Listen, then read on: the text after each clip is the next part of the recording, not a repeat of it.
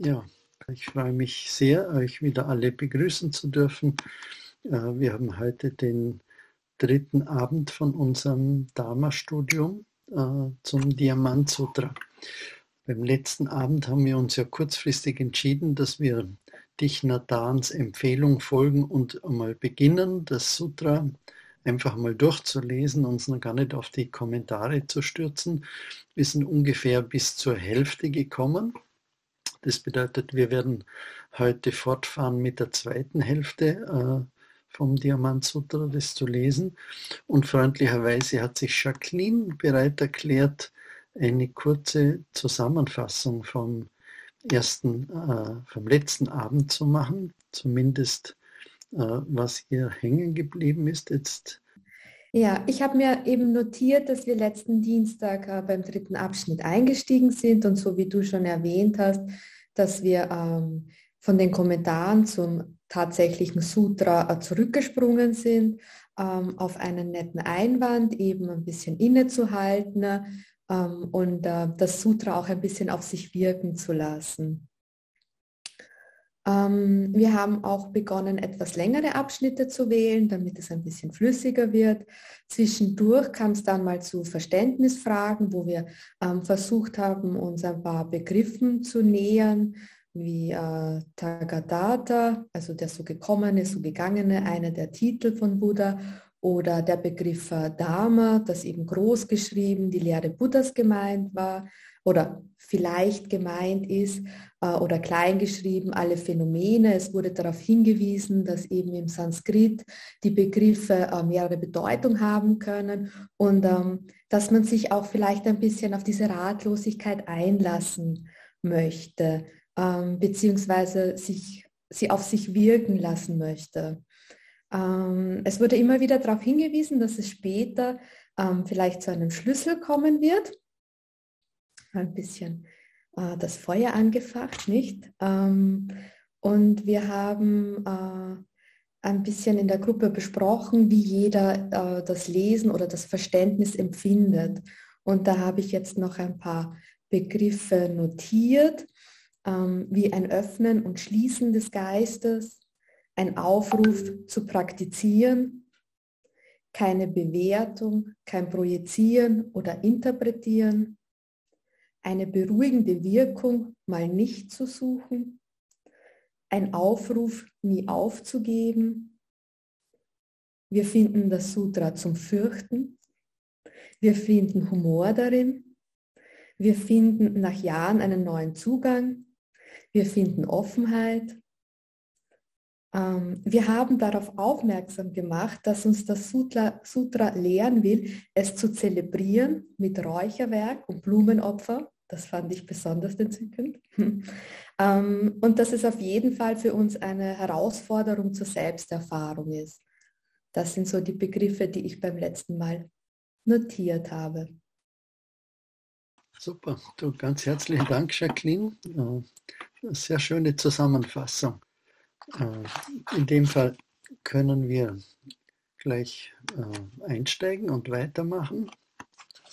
Wenn ich es richtig notiert habe, dann sind wir auf Seite 31 stehen geblieben beim letzten Mal.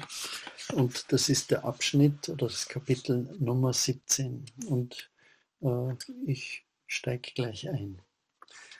17. Abschnitt. Da wandte sich der ehrwürdige Subhuti an den Buddha und sagte, Weltverehrter, darf ich dich erneut fragen, wenn Töchter oder Söhne aus guter Familie höchsten, vollkommen erwachten Geist zu erwecken suchen, auf was sollen sie sich stützen und was sollen sie tun, um ihr Denken zu beherrschen? Der Buddha erwiderte, Subhuti, ein Sohn oder eine Tochter aus guter Familie, der oder die höchsten vollkommen erwachten Geist zu erwecken sucht, soll folgendermaßen denken. Wir müssen alle Wesen zum Ufer des Erwachens führen, doch nachdem diese Wesen befreit sind, denken wir in Wirklichkeit nicht dass auch nur ein einziges Wesen befreit ist. Warum ist das so? Subhuti, wenn ein Bodhisattva noch in die Vorstellung von einem Selbst, einer Person, einem Lebewesen oder einer Lebensspanne verstrickt ist, dann ist diese Person kein echter Bodhisattva. Warum?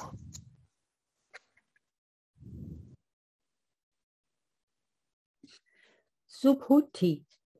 In Wirklichkeit gibt es kein unabhängiges existierendes Objekt des Geistes, das höchster, vollkommen erwacht Geist genannt wird. Was meinst du, Subhuti? Als der Tathagata in alten Zeiten mit dem Buddha Tipanankara lebte, erlangte er da etwas, das höchster, vollkommen erwachte Geist heißt. Nein, Weltverehrter, wenn ich die Lehren des Buddha richtig verstanden habe, gibt es kein Erlangen von etwas, das höchster, vollkommen erwachter Geist heißt. Der Buddha sagte, du hast recht, Subhuti. In Wirklichkeit gibt es den sogenannten höchsten, vollkommen erwachten Geist, den der Tathagata erlangt hat, nicht. Wenn es nämlich einen solchen gäbe, dann hätte der Buddha Dipankara nicht von mir vorausgesagt. In der Zukunft wirst du ein Buddha namens Shakyamuni sein. Diese Prophezeiung erfolgte, weil es in Wirklichkeit nichts gibt, das erlangt werden kann. Und das höchste, vollkommen erwachter Geist heißt. Warum? Tathagata bedeutet die Soheit aller Dinge Dharmas. Würde jemand behaupten, der Tathagata habe höchsten, vollkommen erwachten Geist erlangt, so irrte er. Denn es gibt keinen höchsten, vollkommen erwachten Geist, der zu erlangen wäre. So Buddhi, der höchste, vollkommen erwachte Geist den der Tathagata erlangt hat, ist weder erfassbar noch nicht erfassbar. Daher hat der Tathagata gesagt, alle Dharmas sind Buddha Dharma. Das, was alle Dharmas genannt wird, sind in Wirklichkeit alles Nicht-Dharmas. Darum werden sie alle Dharmas genannt.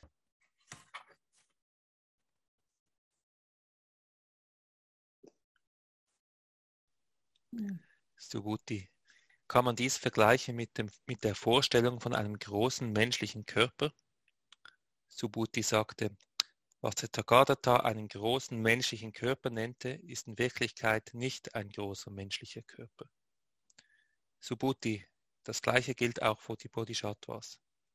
Wenn ein Bodhisattva denkt, dass er alle Lebenswesen zu befreien habe, dann ist er noch kein Bodhisattva.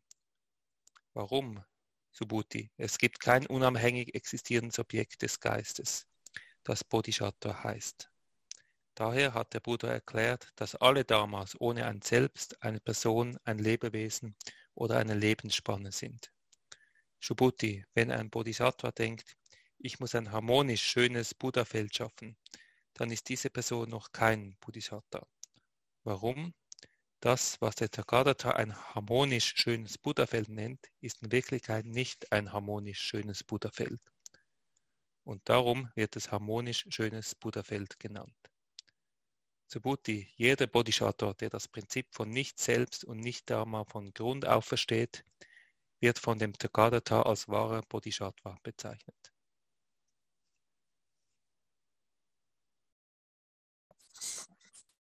Subhuti, was denkst du? Besitzt der Tathagata das menschliche Auge? Subhuti erwiderte, ja, Weltverehrter. Der Tathagata besitzt das menschliche Auge. Der Buddha fragte, Subhuti, was denkst du? Besitzt der Tathagata das göttliche Auge? Subhuti sagte, ja, Weltverehrter, der Tathagata besitzt das göttliche Auge. Subhuti, was denkst du? Besitzt der Tathagata das Auge der Einsamkeit? Subhuti erwiderte, ja, Weltverehrter, der Tathagata besitzt das Auge der Einsicht. Subhuti, was denkst du? Besitzt der Tathagata das Auge der vollkommenen Weisheit? Ja, du von aller Welt verehrter, der Tathagata besitzt das Auge der vollkommenen Weisheit. Der Buddha fragte, Besitzt der Tathagata das Buddha-Auge? Ja, Weltverehrter, der Tathagata besitzt das Buddha-Auge.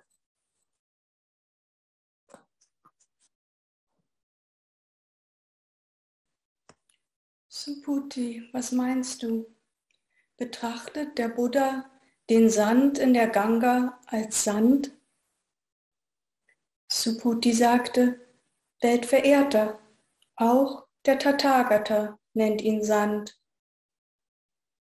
Subhuti, wenn es so viele Ganga-Ströme gäbe, wie es Sandkörner in der Ganga gibt, und wenn es für jedes dieser Sandkörner in allen Ganga-Strömen ein Buddha-Land gäbe, wären diese Buddha-Länder dann zahlreich? Ja, Weltverehrter, sie wären sehr zahlreich. Der Buddha sagte, Subhuti, wie viele Lebewesen es auch in all diesen Buddha-Ländern geben mag und wie wohl sie alle verschiedene Mentalitäten haben. Der Tathagata versteht sie alle.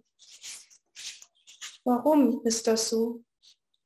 Subhuti, das, was der Tathagata verschiedene Mentalitäten nennt, sind in Wirklichkeit nicht verschiedene Mentalitäten und darum werden sie verschiedene Mentalitäten genannt. Warum? Suputi, der vergangene Geist, kann nicht erfasst werden, noch der gegenwärtige oder der zukünftige Geist.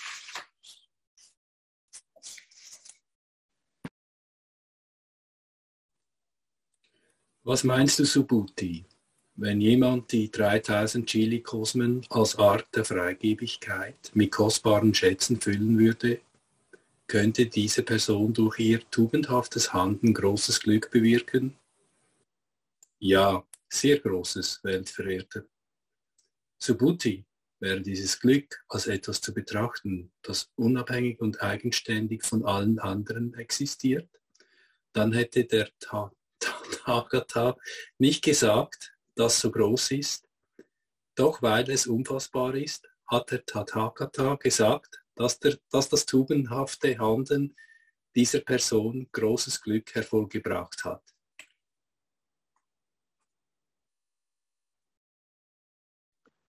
Subhuti, was denkst du, kann der Tathagata an seinem vollkommen gestalteten Körper erkannt werden, Nein, du von aller Welt Verehrter, das, was der Tathagata einen vollkommen gestalteten Körper nennt, ist in Wirklichkeit nicht ein vollkommen gestalteter Körper und darum wird er vollkommen gestalteter Körper genannt. Was meinst du, Subhuti? Kann der Tathagata an seiner vollkommen gestalteten äußeren Erscheinung erkannt werden? Nein, Weltverehrter, es ist unmöglich, den Tathagata an einer vollkommen gestalteten äußeren Erscheinung zu erkennen. Warum? Weil das, was der Tathagata eine vollkommen gestaltete äußere Erscheinung nennt, in Wirklichkeit nicht eine vollkommen gestaltete äußere Erscheinung ist. Und darum wird sie vollkommen gestaltete äußere Erscheinung genannt.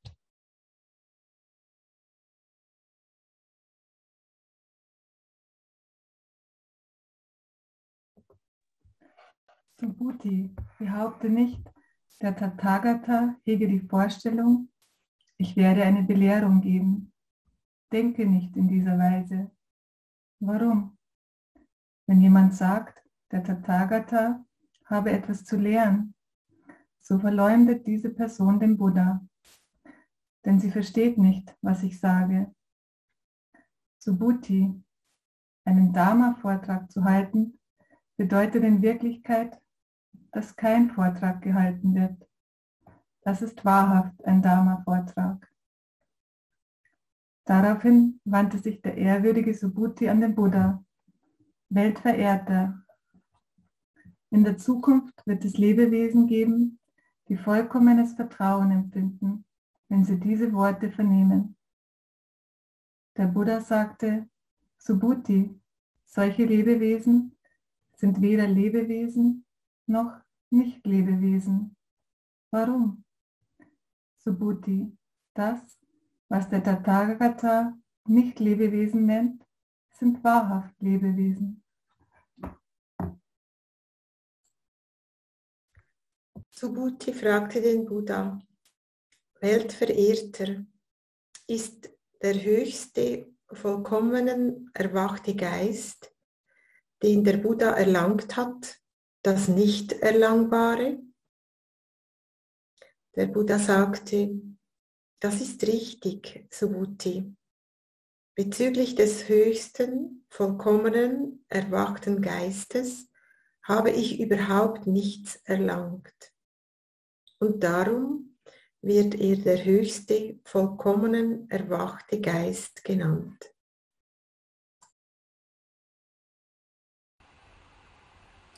Darüber hinaus, Subhuti, ist dieser Geist überall gleich. Weil er weder hoch noch niedrig ist, heißt er das höchste, vollkommen erwachte Geist. Die Fracht, die Frucht des höchsten, vollkommen erwachten Geistes wird durch die Übung aller heilsamen Handlungen verwirklicht im Geiste von Nicht-Selbst, Nicht-Person, Nicht-Lebewesen und Nicht-Lebensspanne. Subhuti: Das, was heilsame Handlungen genannt werden, sind in Wirklichkeit nicht heilsame Handlungen, und darum werden sie heilsame Handlungen genannt.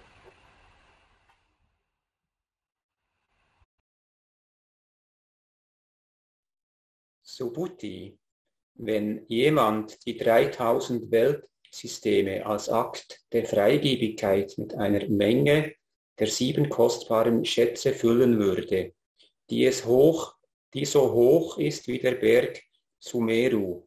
So wäre das Glück, das daraus entspringt, weit geringer als das einer anderen Person, die das Vairachedika Praina Paramita Sutra annimmt, es praktiziert und anderen erklärt.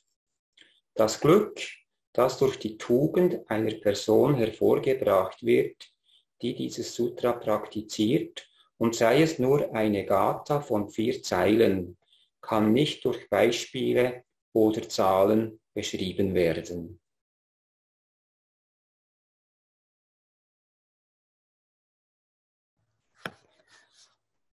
Subhuti, sage nicht, der Tathagata hege die Vorstellung, ich will die Lebewesen zum Ufer der Befreiung bringen. Denke nicht in dieser Weise, Subhuti. Warum? In Wirklichkeit gibt es für den Tathagata kein einziges Wesen, das zum anderen Ufer zu bringen wäre. Würde der Tathagata meinen, dass es ein solches Wesen gäbe, so wäre er der Vorstellung von seinem Selbst, einer Person, einem Lebewesen oder einer Lebensspanne verhaftet. Subhuti das, was der Tathagata ein Selbst nennt, hat seinem Wesen nach kein Selbst, in dem Sinne, indem gewöhnliche Menschen denken, dass es ein Selbst gebe. Subhuti, für den Tathagata ist niemand ein gewöhnlicher Mensch und darum kann er sie gewöhnliche Menschen nennen. Was meinst du, Subhuti? Kann man über den Buddha meditieren mit Hilfe der 32 Merkmale? Subhuti sagte, ja, Weltverehrter, wir sollten die 32 Merkmale benutzen, um über den Tathagata zu meditieren. Der Buddha sprach, wenn du sagst, du kannst die 32 Merkmale benutzen, um den Tathagata zu sehen, ist dann der Chakravartin ebenfalls ein Tathagata? Subhuti sagte, Weltverehrter, ich verstehe deine Belehrung. Man sollte nicht die 32 Merkmale benutzen, um über den Tathagata zu meditieren. Da sprach der Weltverehrte diesen Vers. Wer nach mir in der Form sucht oder mich im Klang sucht, ist auf einem falschen Weg und kann den Tathagata nicht sehen.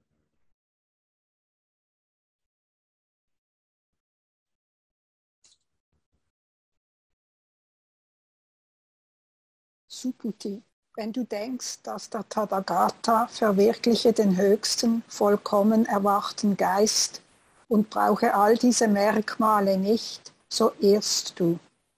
Subhuti, denke nicht in dieser Weise. Denke nicht, dass jemand, der den höchsten, vollkommenen, erwachten Geist in sich erweckt, alle Objekte des Geistes als Nicht-Existenz, als vom Leben abgeschnitten betrachten müsse. Bitte denke nicht in dieser Weise. Jemand, der den höchsten, vollkommen erwachten Geist in sich erweckt, behauptet nicht, dass alle Objekte des Geistes nicht existent und vom Leben abgetrennt seien.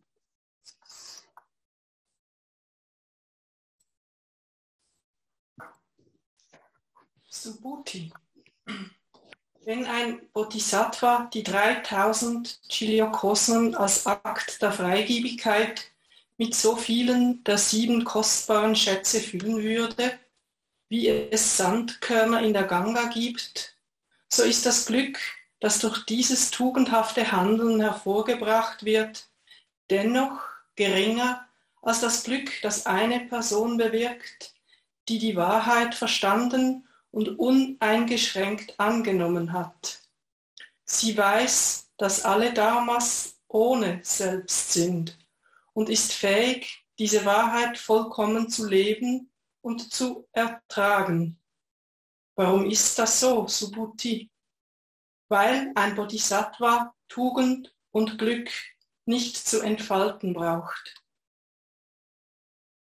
Subhuti, fragte der Buddha, was meinst du damit, Weltverehrter, wenn du davon sprichst, dass ein Bodhisattva Tugend und Glück nicht zu entfalten braucht? Subhuti, ein Bodhisattva bewirkt Tugend und Glück, ist aber der Vorstellung von Tugend und Glück nicht verhaftet. Und darum hat der Tathagata gesagt, dass ein Bodhisattva Tugend und Glück nicht zu entfalten braucht.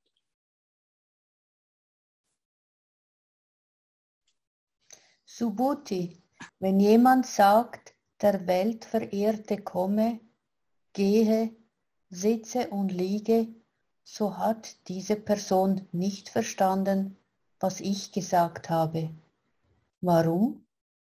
Die Bedeutung von Tagata ist, der von nirgendwoher kommt und nirgendwohin geht. Und darum wird er ein Tathagata genannt.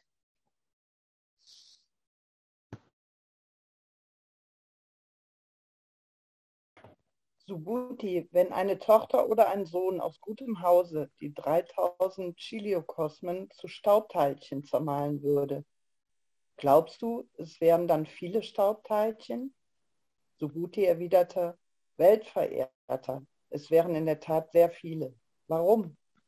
Wenn Staubteilchen eine wirkliche Selbstexistenz besäßen, würde der Buddha sie nicht Staubteilchen genannt haben. Das, was der Buddha Staubteilchen nennt, sind ihrem Wesen nach keine Staubteilchen. Und darum können sie Staubteilchen genannt werden. Weltverehrter, das, was der Tathagata die 3000 Chiliokosmen nennt, sind keine Chiliokosmen. Und darum werden sie Chiliokosmen genannt. Warum?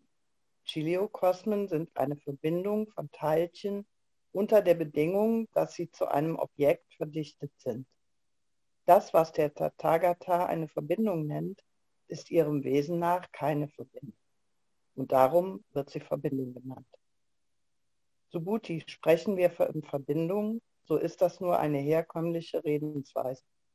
Sie hat keine reale Grundlage. Nur gewöhnliche Menschen verstricken sich in herkömmliche Begriffe.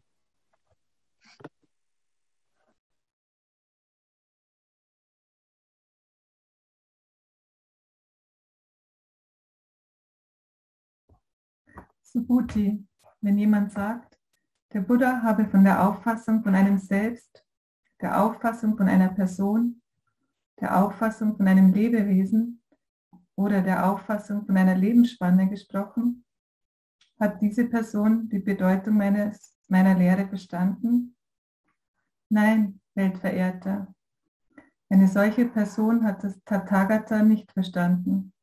Warum? Das, was der Tathagata eine Auffassung von einem Selbst, eine Auffassung von einer Person, eine Auffassung von einem Lebewesen oder eine Auffassung von einer Lebensspanne nennt, ist ihrem Wesen nach nicht die Auffassung von einem Selbst, von einer Person, von einem Lebewesen oder von einer Lebensspanne.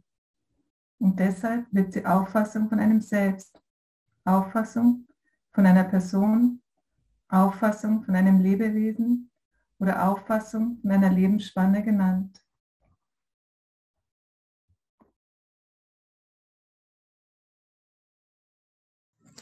Subhuti, eine Person, die höchsten, vollkommen erwachten Geist in sich erweckt, sollte wissen, dass dies für alle Damas wahr ist, dass alle Damas dieser Art sind Sie sollte Vertrauen haben, alle Damas zu verstehen, oder ohne jede Vorstellung von Damas.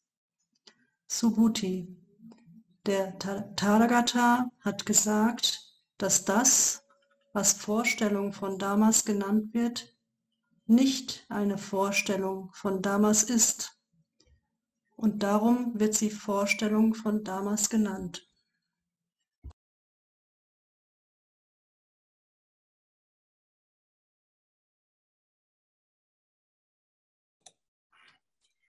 Subhuti.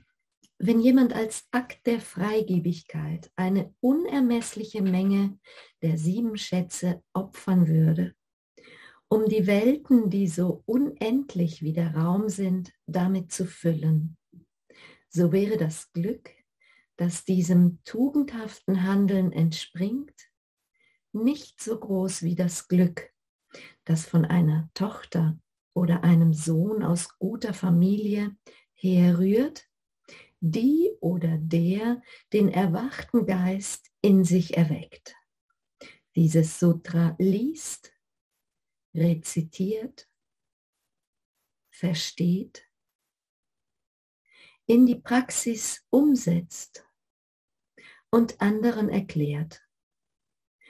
Und sei es nur eine Gatter von vier Zeilen. In welchem Geist ist diese Erklärung zu geben. Ohne sich in Zeichen zu verstricken, gemäß den Dingen so wie sie sind und ohne Aufgeregtheit.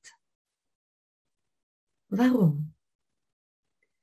Alle zusammengesetzten Dinge sind wie ein Traum, ein Phantom, ein Tautropfen ein Blitz. So meditiert man über sie, so betrachtet man sie. nachdem der ehrwürdige Subhuti, die Bhikkhus und Bhikkhunis, Laienanhänger und Laienanhängerinnen, Götter und Asuras die Rede des Buddha vernommen hatten, waren sie alle voller Freude und Vertrauen und verpflichteten sich, diese Lehren in die Praxis umzusetzen.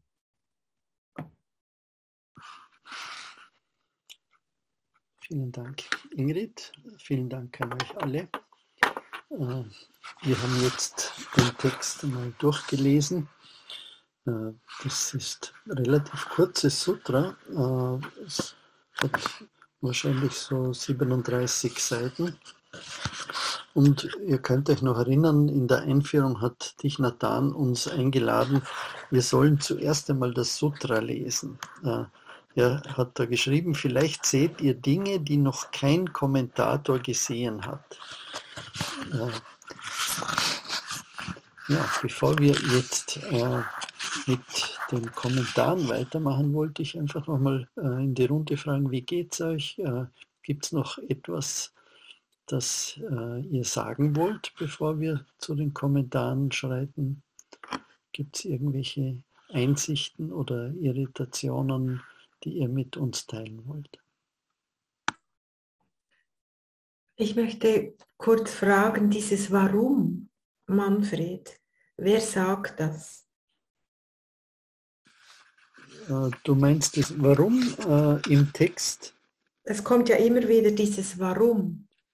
Also ich verstehe es so, dass äh, Buddha ja ein Gespräch mit Subhuti hat und manchmal erklärt Buddha etwas und stellt dann praktisch eine rhetorische Frage, warum ist das so? Und dann liefert er selbst eine Erklärung dazu. Okay, also es ist immer Buddha, der das Warum stellt. Mhm. Okay, danke. Also ich werde müde, das immer wieder zu betonen. Äh, ich bin kein äh, Experte, der auf alle Fragen gute Antworten hat. Ich würde wirklich euch einladen, alle Fragen, die gestellt werden, richten sich an uns alle. Und wenn jemand äh, ein, einen Gedanken dazu hat, dann bitte teilt es mit uns. Also ich bin eigentlich froh, dass wir am Ende dieses Sutras angekommen sind und nun zu den Kommentaren kommt. Ich habe bei mir so eine gewisse Ungeduld gespürt, weil immer es ist so und weil es so ist, ist es nicht so und deshalb ist es so. Das hat mich äh, zeitweise, äh, wie soll ich sagen, ähm, auf die Palme gebracht, wäre übertrieben, aber ähm, ich bin jetzt irgendwie für den Moment, ist gut so mit dem Sutra. Franziska, mich würde interessieren, du bist trotzdem, hast du noch nicht aufgegeben. Wie kannst du das erklären? Ähm, das gibt es bei mir einfach nicht aufgeben. ist eine Lebenseinstellung.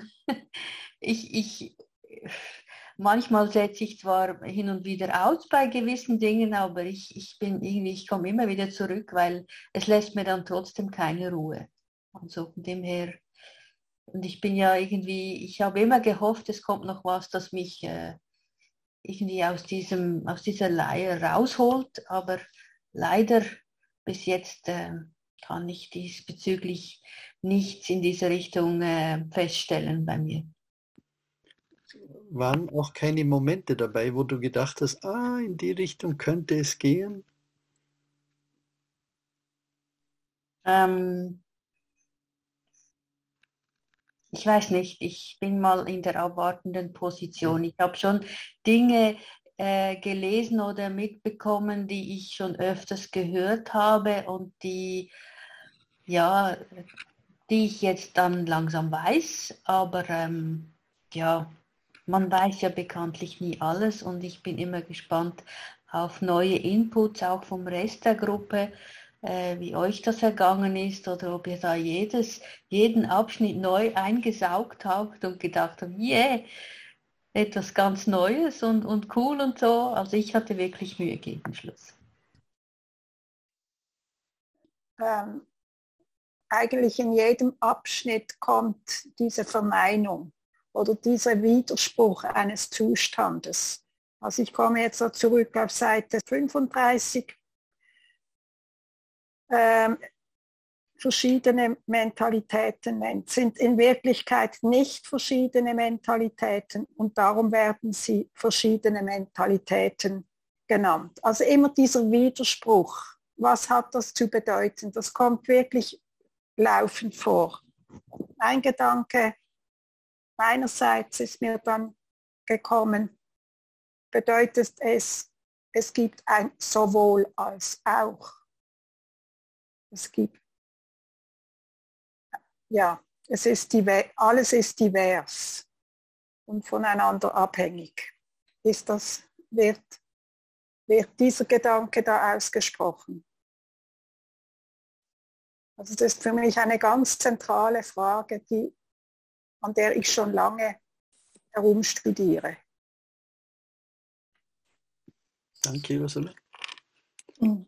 Für mich ist das äh, eigentlich nicht so sowohl als auch. Ich habe versucht, ein Beispiel für mich zu wählen in meinem Alltag und habe zum Beispiel die Aussage gewählt, das ist meine Tochter.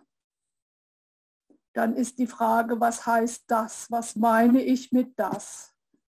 Diese Person, die jetzt hier steht oder und ist, wie kann ich überhaupt sagen, was sie alles ausmacht? Was heißt mein?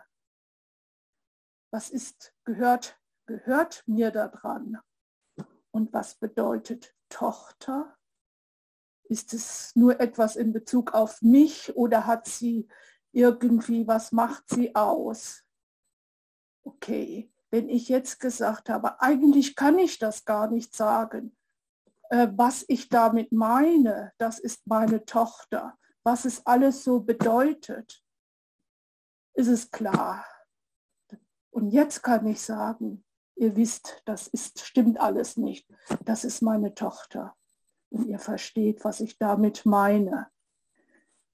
Das habe ich mir vor drei Wochen oder zwei Wochen so überlegt. Aber wenn wir jetzt den Text wieder lesen, da komme ich ins Zweifeln, ist es ein gutes Beispiel für mich. Bisher oder jetzt habe ich kein besseres bei der Hand.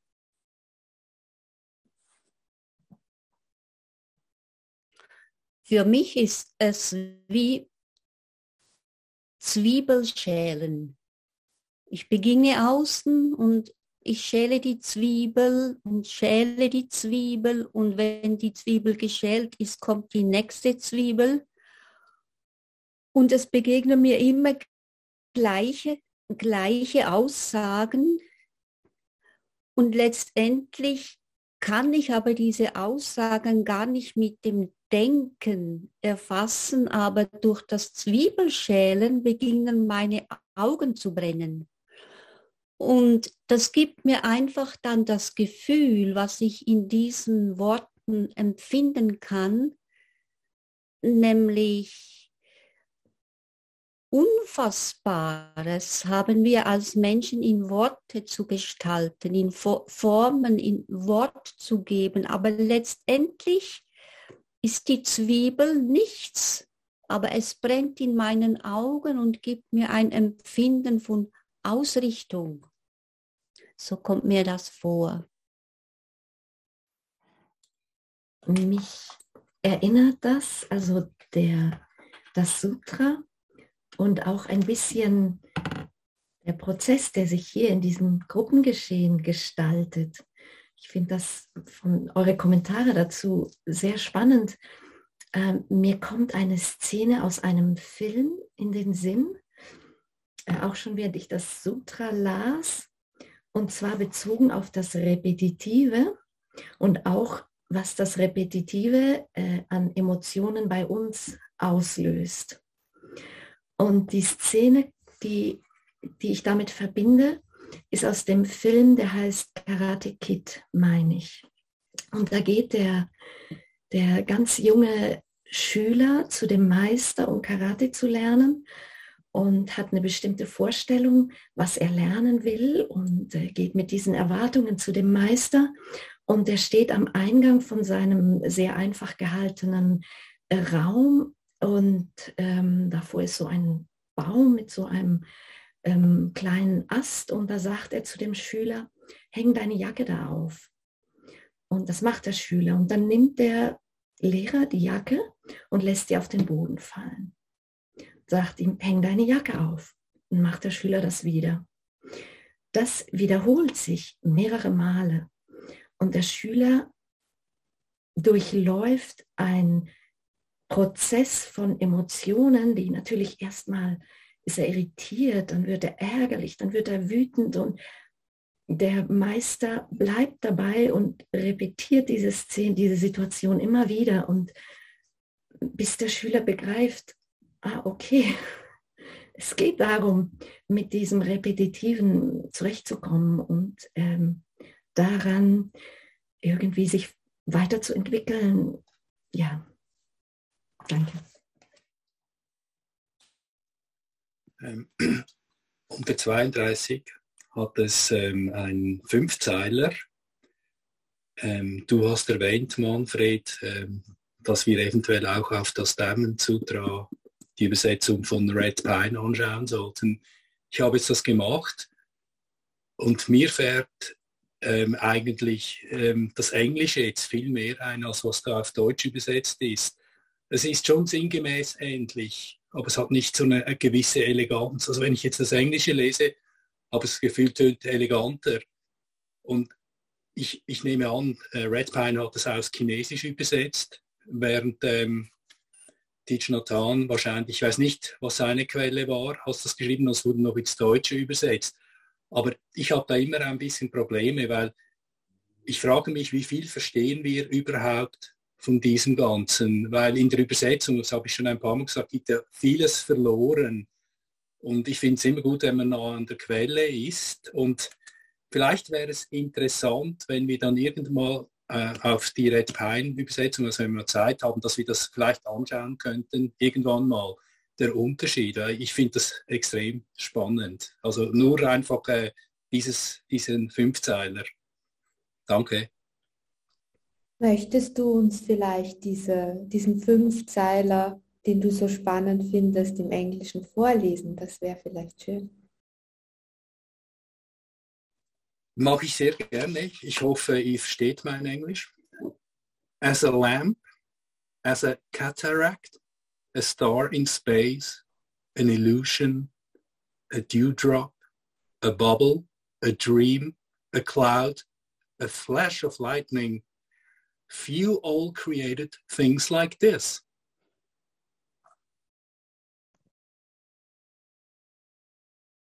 Mm-hmm. Und vielleicht als, als Kontrast dazu die deutsche Übersetzung von Tichnatan, Seite 46.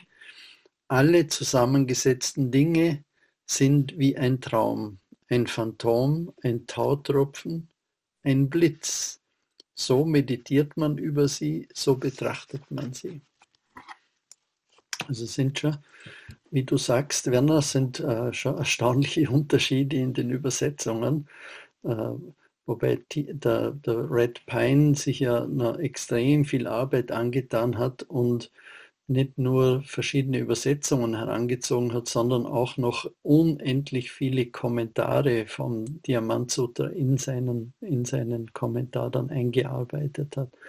Aber nichtsdestotrotz, ich würde jetzt noch gar nicht zu den Kommentaren springen, sondern wirklich noch ein bisschen auf der Ebene bleiben, wie das bisher Gehörte auf uns gewirkt hat. Eva, möchtest du was dazu sagen? Oder Marco?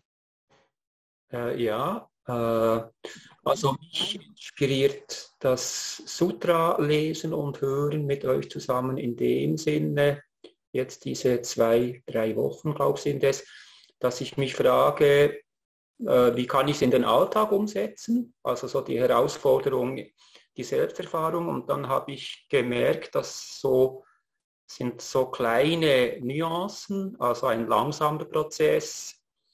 Äh, das Zwiebelschälen hat mich angesprochen als Bild und ich habe dann nach dem ersten Abend habe ich, äh, ist bei mir geblieben, so das Bild, die Situation, die Mönche, die äh, zu den Häusern gehen und, und das Essen in den Schalen holen und so die Übung des Nicht-Unterscheidens machen. Und das habe ich so mitgenommen.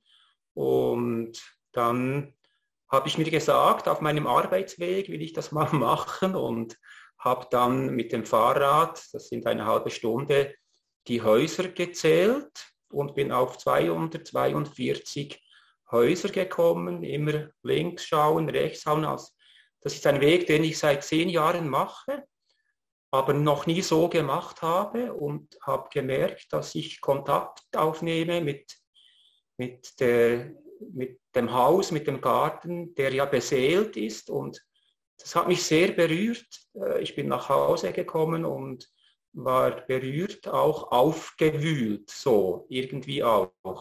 So macht da ein, wirklich so eine schöne Erfahrung. Die Woche drauf habe ich mir gesagt, äh, mache ich einen neuen Weg, nicht bei den Häusern, bei meinem Arbeitsplatz.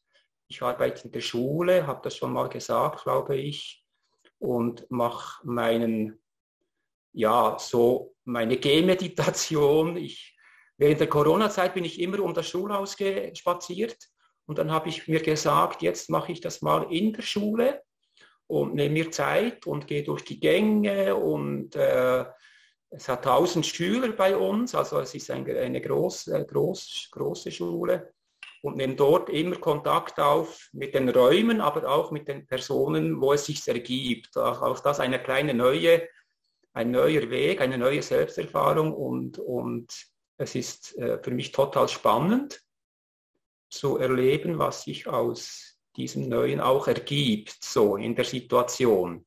Äh, ja, so bin ich unterwegs mit dem Diamant Sutra. Vielen Dank.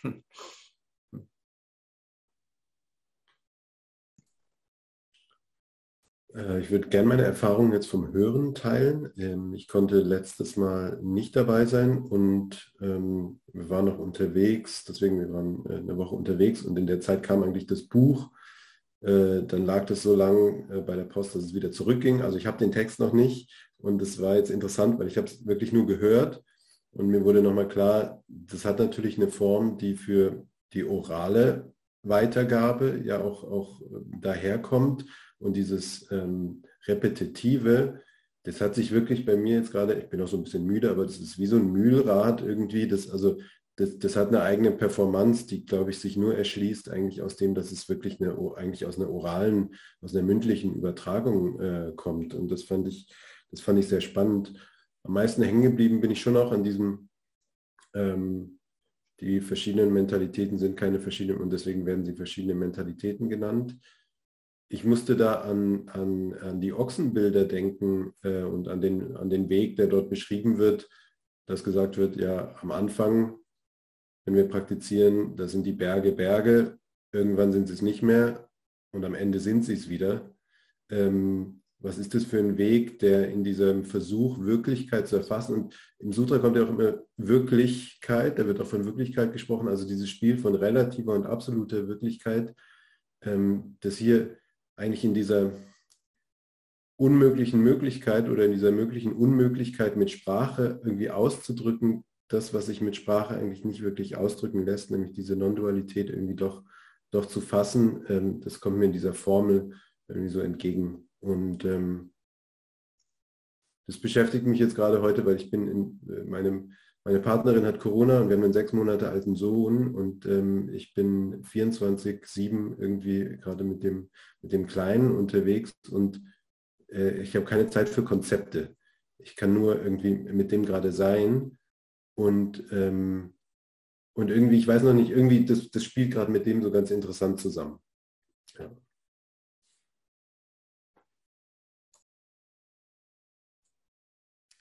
Also bei mir mir kam Sokrates immer wieder in den Sinn, als ich diese Sutra gelesen habe, ähm, als er in Athen mit diesen Menschen sprach und eigentlich durch seine Fragen, er hat sie also gelöchert mit diesem ähm, immer wieder, ist das wirklich so, sie zu einer Selbsterkenntnis zu führen und zwischen dem Gut und Bösen besser zu unterscheiden zu können, eben wirklich seine eigene Wahrheit zu hinterfragen. Und ich habe mir dann gedacht, ähm, ich habe mir vorgestellt, dass da viele Mönche rumherum sitzen und äh, Buddha mit Subhuti oder mit einem Mönch da spricht und eigentlich ein, ein Gespräch führt, damit das diese, äh, dieser mötische Prozess bei den anderen Bhikkhus stattfinden kann, dass er das immer wieder wiederholt oder immer wieder dieses Warum stellt. Deshalb äh, habe ich das wie nachgefragt, ob ich das richtig, ob dieses Bild stimmt. Und bei Sokrates geht es ja um, die, um quasi die, die Handlungsweisen seiner selbst zu überprüfen und er ist mit diesen Fragen ja in Denkfelder in der inneren Welt, wo sie sich verirrten und überhaupt nicht mehr wussten, was sie überhaupt dachten. Und so kommt es mir jetzt auch vor. Irgendwie verirrt und trotzdem in der eigenen Welt.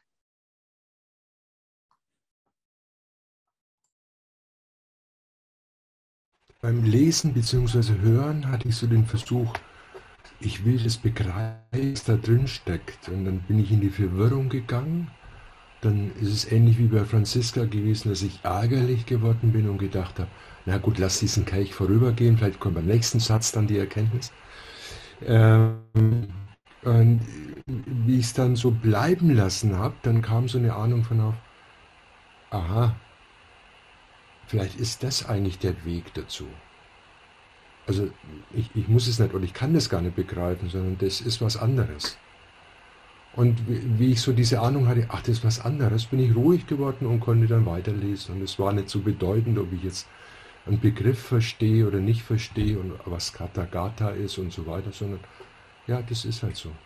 Ich verstehe es nicht.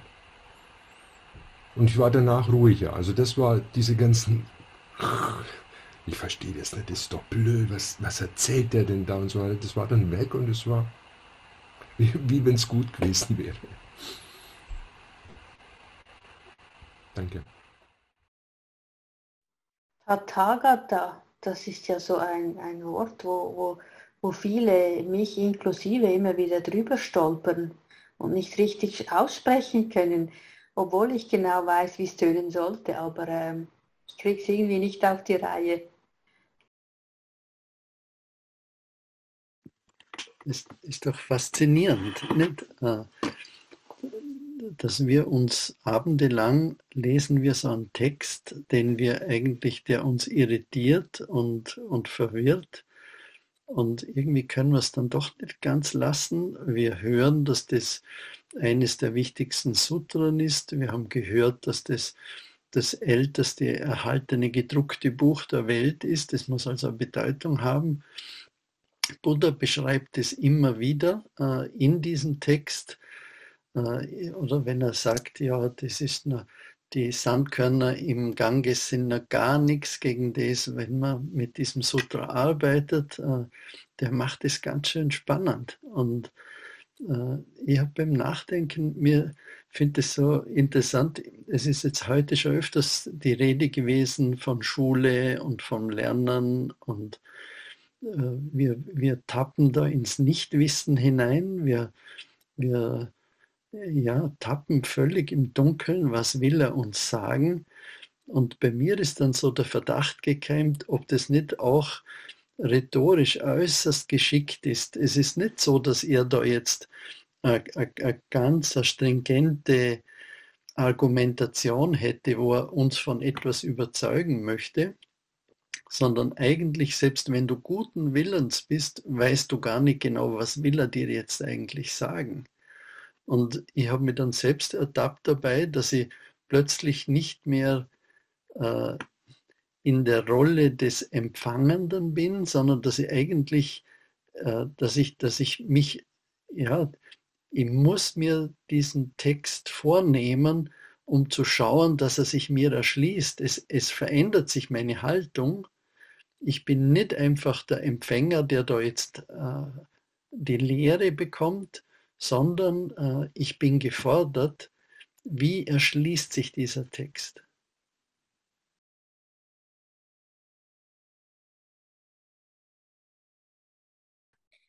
Um, ähm, ich möchte nur etwas ganz Kurzes sagen. Ich hatte das letzte Mal ganz viele Stimmen danach im Kopf, so wie verschiedene Argumente und jetzt höre ich zu und finde das ganz faszinierend wie, und, und auch sehr hilfreich und tief, wie er das alle reflektiert. Und bei mir blieb dann das letzte Mal irgendwann nur so ein Satz übrig. Und der war, der Buddha möchte eigentlich einfach nur, dass wir uns selbst vertrauen. Und das war irgendwie total schön. Und das ist mir so die ganze Woche geblieben. Das ist so jeden Tag gekommen und ja, das wollte ich noch kurz teilen.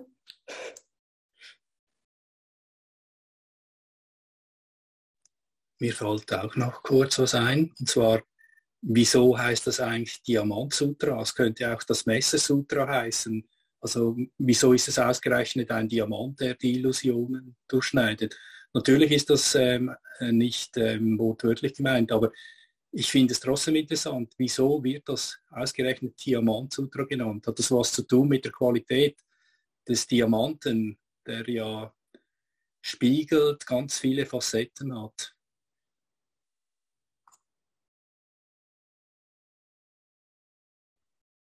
Für mich ist der Diamant etwas, oder für mich gibt es dazu ein persönliches, klares Bild ähm, dass der Diamant was Reines ist, wo ich etwas hineinlegen kann, was projizieren kann, ähm, egal was es ist. Also ich kann ähm, was Gutes, was Schlechtes, also es ist sehr hm, fast ein bisschen wie Wasser, also so e-, etwas, ähm, ja die Nichtform eigentlich, also dieses, was vielleicht da mit diesem letzten ähm, Fünfzeiler, der vielleicht auch ein Vierzeiler ist, weiß ich nicht, auch noch einmal so aufgegriffen wurde. Das ist irgendwie so was, ja, etwas ist, das projizieren lässt. Oder ich weiß nicht, ob es die richtigen Worte sind.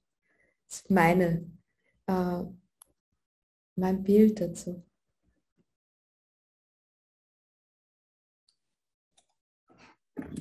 Ich dachte, das Material, der Diamant, wird genommen, weil er so stark ist, weil er noch schärfer ist. Es gibt, glaube ich, diesen Spruch, schärfer oder so scharf wie ein Diamant. Wenn der entsprechend geschliffen wird, ist er, glaube ich, ähm, noch schärfer und robuster als ein Messer. Ich dachte, das hängt damit zusammen. Das habe ich auch gedacht. Diamant ist der härteste Stoff der Welt und, ähm, und kann aber andererseits auch nichts Böses machen, so im Sinne von ein Messer, das kann töten, aber der Diamant, der kann halt alles durchschneiden oder alles abschneiden? Also ich würde das so sehen, dass das Messer, wenn man mit dem Messer durchschneidet, dann macht man genau das, was in der Sprache von diesem Sutra immer nicht gemacht werden soll. Es fällt nämlich entweder die eine Seite runter und nur die andere bleibt stehen oder es bricht alles zusammen. Und wenn man den Diamant nimmt, der blättert alle Facetten auf, die überhaupt möglich sind. Der schneidet mehr im Sinne von, dass er ganz tief reingeht, als dass er das irgendwie so wie so ein Samurai-Schwert. Also so würde ich den Unterschied ja, denken. Danke. Ja, ich habe mir auch gedacht, ein, ein, Diamant an sich ist ja erstmal irgendeine grobe Struktur und erst wenn man Diamanten schleift, also sprich, wenn wir, wenn wir unsere Kanten schleifen, dann werden wir selber eigentlich auch erst zu einem Diamanten und eben gerade diese, dieser Fünfzeiler oder eigentlich fängt das davon, davor schon an, also auf Seite 46 ohne sich in Zeichen zu verstricken, gemäß den Dingen, so wie sie sind und ohne Aufgeregtheit. Alle zusammengesetzten Dinge sind wie ein Traum, ein Phantom, ein Tautropfen, ein Blitz. So meditiert man über sie, so betrachtet man sie. Also es hat für mich was unheimlich Beruhigendes, weil eigentlich alles, was umherum um uns existiert, ist ja in irgendeiner Form zusammengesetzt. Also und von daher eigentlich nur ähm, ein Konstrukt, eine Illusion und alles, was wir vielleicht mal als Aufregung oder als schlimm oder fürchterlich empfinden, ist von daher mm, eigentlich nur etwas Erfundenes. Und ähm, wenn wir uns zum Diamanten schleifen, können wir erkennen, dass, dass, dass das eigentlich nichts Reales ist. Also sprich alles, was um uns herum nur irgendeine Interpretation von Dingen. Und ähm, das finde ich unheimlich beruhigend. Ich finde das einfach schön. Da kann ich mich so richtig drin treiben lassen.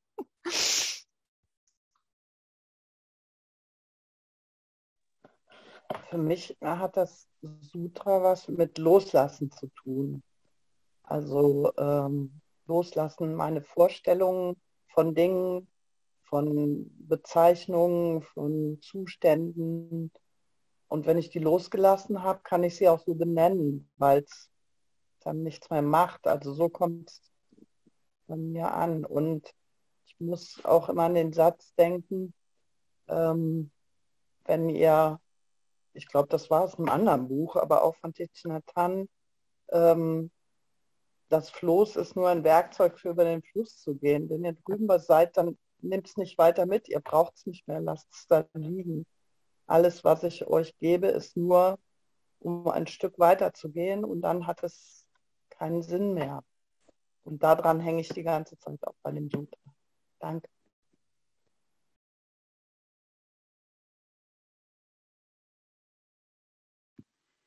Für mich steckt ganz ein wesentlicher Schlüssel zum Verständnis von dem Sutta auf Seite 41, dieser vierzeilige äh, Abschnitt.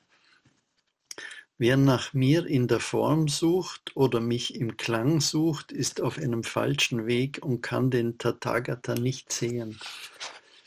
Äh, und ich, ich glaube, der Text ist deshalb für uns so anspruchsvoll, weil er unserer Alltagswahrnehmung völlig widerspricht. Und eben diese, diese Aussage von ihm, das ist das und eigentlich ist es nicht das und deshalb nennen wir das so und so, äh, das ist genau die, die Art und Weise, wie Buddha uns diesen Teppich unter den Füßen wegzieht, den Teppich unserer alltäglichen Wahrnehmung. Und wenn wir das Sutta zunächst einmal so lesen, erschließt sich es nicht, aber äh, wir ahnen schon, da steckt was drinnen. Und und wozu Buddha uns einlädt, ist eigentlich eine völlig andere Brille aufzusetzen, einen völlig anderen Blick auf unser Leben, auf die Welt zu werfen. Und äh, ich denke mir, das war vielleicht gar keine schlechte Vorbereitung, jetzt einfach nur einmal das Sutra zu lesen, ohne genau zu wissen, äh, auf was es hinausläuft. Wenn wir, wir sind jetzt schon ein bisschen fortgeschritten von der Zeit, aber ich, wenn wir das nächste Mal, wenn wir uns nächstes Mal treffen, dann werden wir bei den Kommentaren gleich beim dritten Abschnitt beginnen, der erste Blitzstrahl. Und das ist gleichzeitig äh, eben wahrscheinlich sogar schon die Schlüsselstelle für das gesamte Sutra. Das heißt, wir müssen jetzt nicht noch viele Abende uns abmühen, sondern das äh, würde jetzt mal so zu prognostizieren wagen, dass wir da mit diesem dritten Abschnitt, der erste Blitzstrahl, schon sehr an den Kern der Sache hinkommen werden beim nächsten Mal. Ja, äh, die Frage an euch in die Runde. Äh, ist es gut, wenn wir hier aufhören oder möchte jemand für euch noch etwas teilen, noch etwas sagen?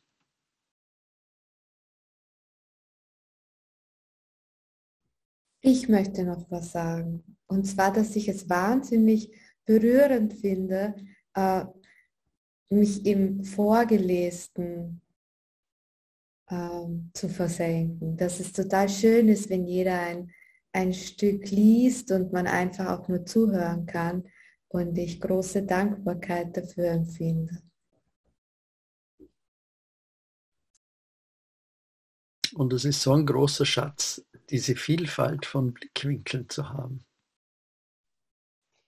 wollte noch sagen, ich finde auch ähm, diese Stunde, die wir hier in dieser Runde verbringen, die lässt einem ganz vieles vergessen, was, also vergessen in Anführungs- und Schlusszeichen, was im Moment um uns herum passiert, äh, dieser grauenhafte Krieg, der da wütet. Ähm, und ich fühle mich da irgendwie hier aufgehoben. Ich habe mich auch riesig gefreut, dass ich wieder Gesichter gesehen habe, die ich letztes Jahr schon äh, gesehen habe. Von dem her, ich, äh, ich genieße diese Stunde wirklich und kann wirklich wieder mal runterfahren. Dafür möchte ich mich bedanken.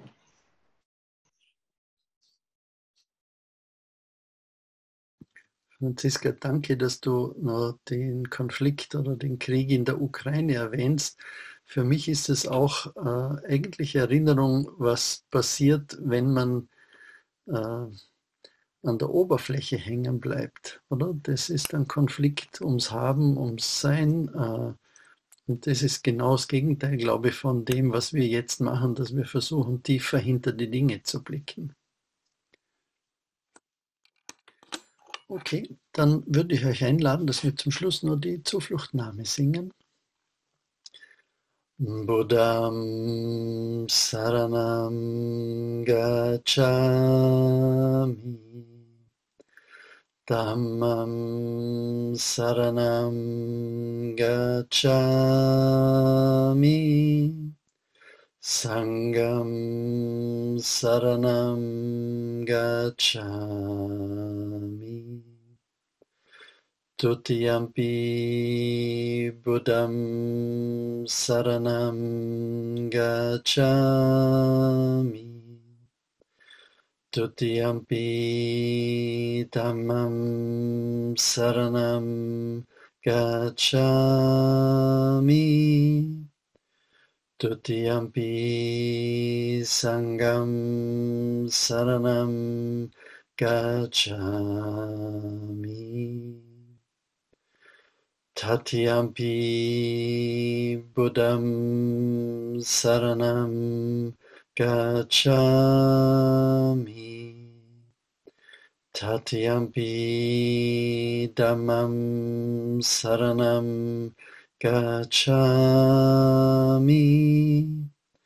Tatyampi Sangam Saranam Gacchami.